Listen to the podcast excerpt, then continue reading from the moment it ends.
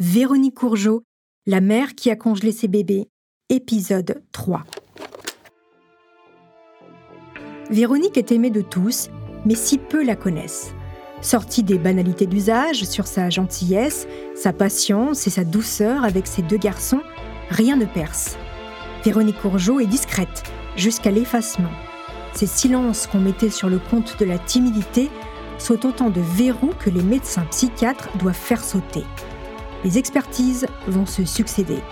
Le travail va être long, difficile, douloureux, comme un accouchement. Un accouchement pour percer le mystère d'une femme et d'un couple à la fois ordinaire, étrange, banal et si complexe. Vous écoutez Homicide, je suis Caroline Nogueras.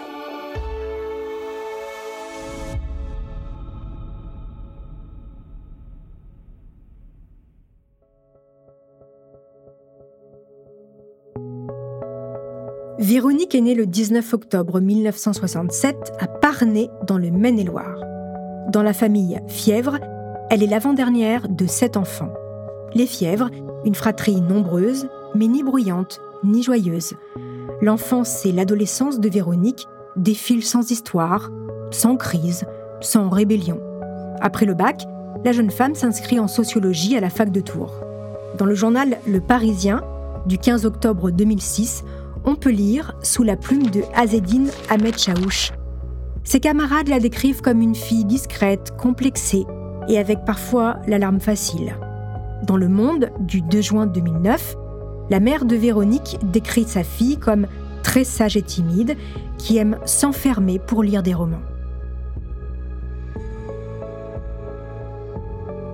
En 1987, la jeune femme croise la route d'un brillant étudiant de l'IUT de Tours. Le courant passe vite entre Jean-Louis Courgeot, 20 ans, et Véronique, de 1 an, sa cadette. C'est lors du réveillon de Noël 94 qu'il s'enhardit et l'embrasse enfin. Chez les Courgeot, le père est directeur des affaires internationales de la Compagnie générale de géophysique. Conseiller municipal, il est un notable local. Dans la famille de Véronique, on est viticulteur.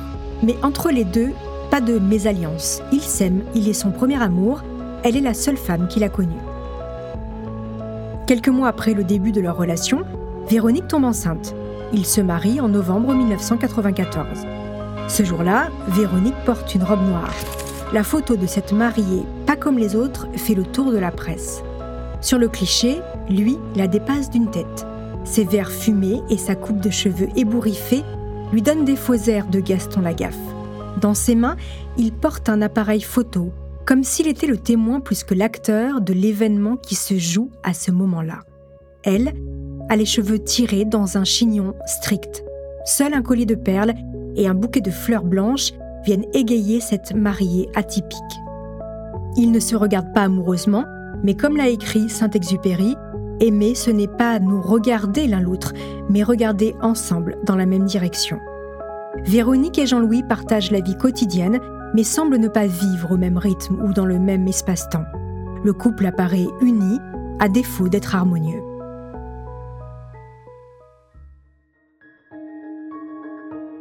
Quand il gratte un peu, les psychiatres mesurent combien la vie de Véronique est à la fois ordinaire et dysfonctionnelle.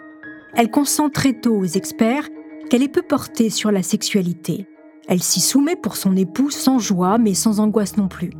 C'est le cas de beaucoup de femmes ordinaire donc. Mais chez Véronique, ce constat vire à la pathologie quand on évoque la maternité. Le 4 juin 2009, dans le Nouvel Obs, la journaliste Sophie Desdésert écrit Une évidence, la maternité a toujours été une affaire compliquée pour Véronique Courgeot. Quand elle tombe enceinte pour la première fois, en 1994, elle annonce la nouvelle à son mari au bout de trois mois. Il lui en faudra presque six pour sa seconde grossesse. Véronique dit à Jean-Louis que Jules et Nicolas sont deux bébés pilules. En réalité, elle n'a jamais pris de contraception. C'est un problème que j'ai toujours repoussé, avouera-t-elle aux enquêteurs. Par trois fois, Véronique Courgeot est enceinte sans que personne ne s'en aperçoive. Véronique, pas très grande, boulotte, jamais vraiment apprêtée, mène ses grossesses clandestines comme si de rien n'était. Enceinte de sept mois, elle se met en maillot de bain sans que personne ne soupçonne que les kilos en trop cachent une grossesse. Elle fait du yoga deux fois par semaine avec une amie. L'aveuglement de son entourage fait écho à son propre déni. Véronique ne change rien à ses habitudes. Ah, si, une chose peut-être. Trois mois avant le terme, elle se refuse à son mari. Les bébés, elle dit qu'elle ne les sent pas bouger dans son ventre. Pourtant, elle sait qu'elle est enceinte. Elle sait d'ailleurs que les quatrième et cinquième grossesses vont se solder comme la troisième. Elle est comme ça, Véronique. Double, contradictoire. Effacée et passive en public, elle se révèle d'une détermination sans faille dans l'intimité de ses accouchements, seule, accroupie dans la salle de bain. Elle en a du sang-froid pour ne pas crier de douleur quand elle les expulse. Ses mains ne tremblent pas quand elle doit sectionner à la va-vite le cordon ombilical. Sa volonté ne flanche pas quand elle les étouffe. Au fur et à mesure des expertises psychologiques, les proches de la quadragénaire mesurent l'étendue du désastre et de leur méprise. Geneviève Courgeot, la mère de Jean-Louis, se confie en juin 2009 aux caméras du 20h de France 2. avait déjà un problème. On n'a pas vu que son attitude silencieuse, euh, toujours en retrait, euh, était le signe d'une très grande détresse intérieure. Avant de poursuivre cet épisode, une petite pause pour donner la parole à notre partenaire, sans qui ce podcast ne pourrait exister. Restez avec moi, on se retrouve juste après.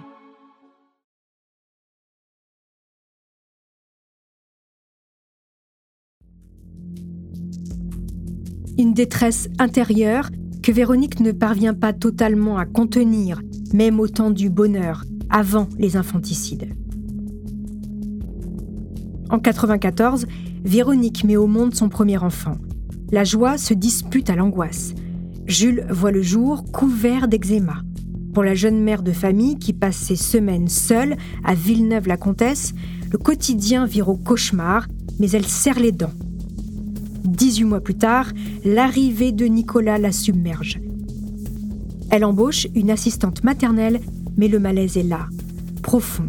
Dans le Nouvel Ops du 8 juillet 2013, Sophie des Déserts, qui revient sur les grandes affaires criminelles de ces dernières années, raconte. Véronique confie parfois à ses sœurs, à sa belle-mère, combien la maternité l'épuise. Elle avait peur de ne pas être à la hauteur, se souvient Geneviève Courgeot. En réalité, Véronique se sent nulle, incapable, pas digne d'être aimée. Mais ça, elle n'en parle à personne. Tout juste quelques larmes le soir dans le lit conjugal avant de plonger dans ses livres. Ça va passer, dira-t-elle toujours à Jean-Louis. Et puis, il y a tout ce qu'elle ne dit pas, ni à Jean-Louis, ni à personne. Véronique grandit en voyant sa mère souffrir dans les vignes tout en enchaînant les grossesses. L'aînée des enfants n'est pas la fille du père. Quant à la dernière, écoutez plutôt. Personne ne sait que la mère était enceinte. Un soir, le père rentre et annonce à ses six enfants Vous avez une petite sœur. Lydia, la cadette de Véronique, est d'ailleurs la seule à être née à l'hôpital. Tous les autres ont vu le jour à domicile. Véronique ne veut pas de cette vie-là, jamais. Il faut dire que la petite fille, comme ses frères et sœurs, entend souvent sa mère lâcher qu'elle serait mieux au fond du trou. Après la naissance de Nicolas, Véronique ne veut plus d'enfants. Mais elle ne prend pas de contraceptif. Jean-Louis, lui, voudrait bien le petit troisième. Il n'en parle jamais ouvertement. Les Courgeaux sont de bons parents, mais le couple ne fait pas l'objet de beaucoup d'attention. Sans s'en rendre compte, Véronique reproduit le schéma parental qu'elle a tout fait pour fuir. Chez les fièvres, on zappe les anniversaires. Si Véronique n'oublie jamais ceux de ses enfants, elle occulte la date anniversaire de son mariage, celle de son époux, qui ne lui souhaite pas toujours non plus.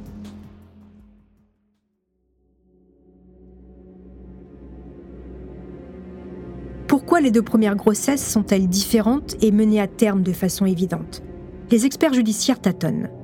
Véronique n'est pas d'une grande aide. On évoque la proximité géographique avec sa belle-sœur, Béatrice Courgeot, médecin, qui est comme une sœur. C'est quand elle se retrouve isolée à Villeneuve-la-Comtesse et en Corée que les meurtres sont perpétrés. Ce qui saute aux yeux, c'est l'aveuglement de Jean-Louis. Même lors du troisième infanticide, Véronique réussit à ne pas éveiller les soupçons. Deux semaines après l'avoir expulsée dans la salle de bain, elle continue de saigner. C'est rien, juste une gastro. Jean-Louis ne bronche pas. Son hystérectomie est programmée quelques semaines après le troisième infanticide. Cette opération est sans doute sa seule manière de mettre fin aux grossesses à répétition. Elle ne le verbalisera jamais vraiment. En 2003, quand elle entre à l'hôpital, les médecins coréens trouvent une patiente dans un sale état préopératoire. Elle est fatiguée et présente des saignements. Ils soupçonnent une liaison extra-conjugale, mais ne disent rien. Un mélange de pudeur asiatique et de secret médical. Jean-Louis est là, dans la salle d'attente, en salle de réveil. Il accompagne, veille, mais ne pose aucune question. Jamais. Et puis, il se dit qu'il a eu raison de ne pas s'inquiéter car très vite, la jeune femme va mieux. En se débarrassant de son utérus, Véronique change, s'émancipe. Jean-Louis le voit. Comme quoi, on ne voit parfois que ce qui nous arrange. Celle qu'il appelle Véro arrête de fumer, entame un régime, se fait refaire les dents. Elle se fait embaucher comme assistante maternelle au lycée français de Séoul.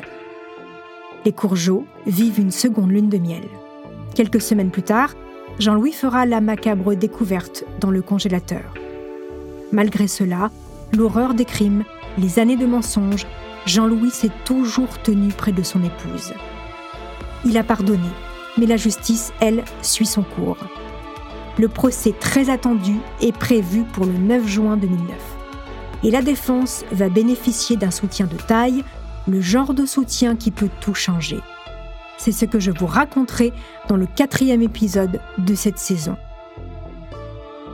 En attendant, n'hésitez pas à nous laisser des commentaires et des étoiles sur vos applis de podcast préférés.